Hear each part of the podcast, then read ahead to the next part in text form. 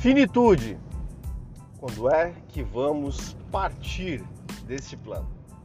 Seja muito bem-vinda, seja muito bem-vindo ao episódio 41 do podcast que toda quarta-feira eu, Roberto Oliveira,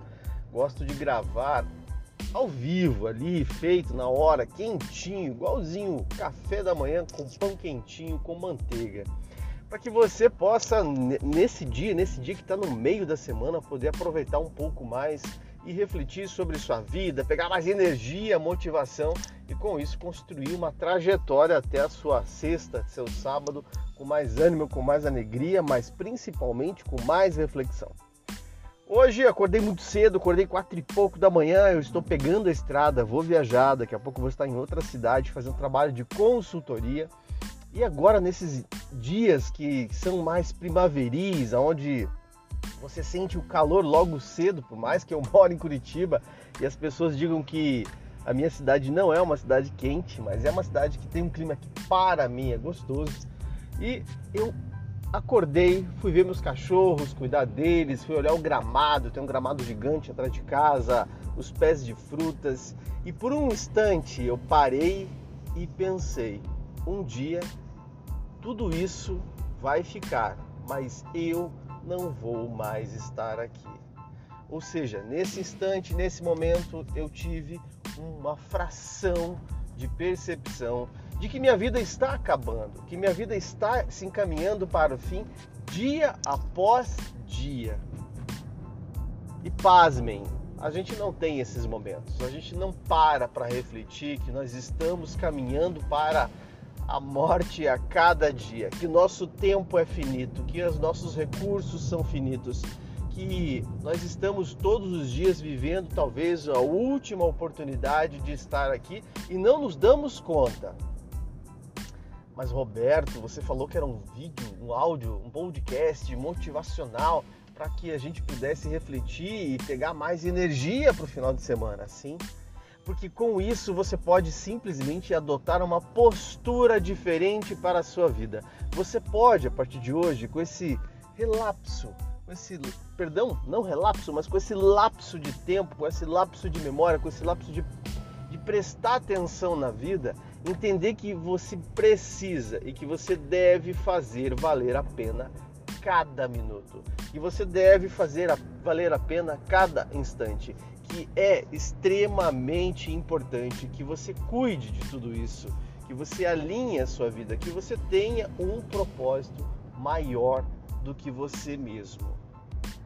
E quando eu falo um propósito maior do que você mesmo, eu sempre digo que as pessoas que conquistam, que têm mais ambição, que olham para frente, que estudam mais, que trabalham mais, que fazem o seu melhor de si, elas não estão olhando apenas para o seu próprio umbigo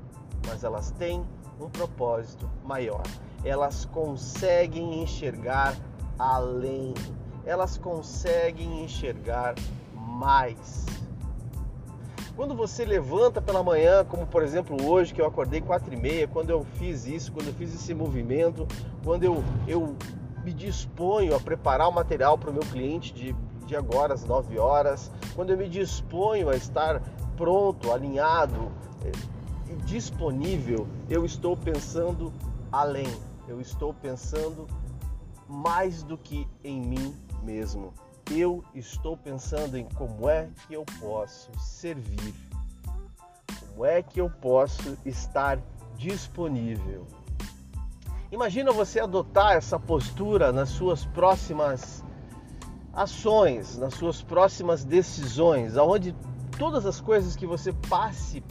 a fazer, passe a, a, a, a decidir, você se pergunte: isso me aproxima ou me afasta do meu objetivo maior, do meu propósito maior? Que talvez para você seja nesse instante e nesse momento apenas começar a fazer um salário melhor para que você com isso tenha melhores condições de pensar em um futuro mas que na sequência, quando você consegue ter isso, que você comece a perceber que você pode dar um conforto maior para sua família, para sua esposa, para os seus filhos, ajudar o seu marido em casa. e que depois, na sequência, você também já pode pensar em como é que eu posso contribuir com o mundo, como é que eu posso ajudar mais pessoas. Quando você começa a criar essa percepção de que a vida é muito maior do que você mesmo e de que você pode estar fazendo a sua parte, até porque o tempo é finito. E jogar esse tempo fora com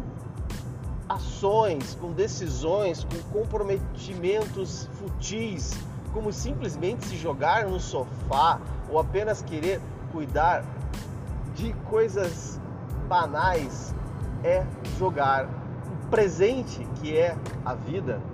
o viver o momento presente, no lixo. É jogar toda essa trajetória, toda essa possibilidade, tudo isso, como se não fosse tão valoroso assim abrace o conceito de que a finitude, o finito, o momento final da sua vida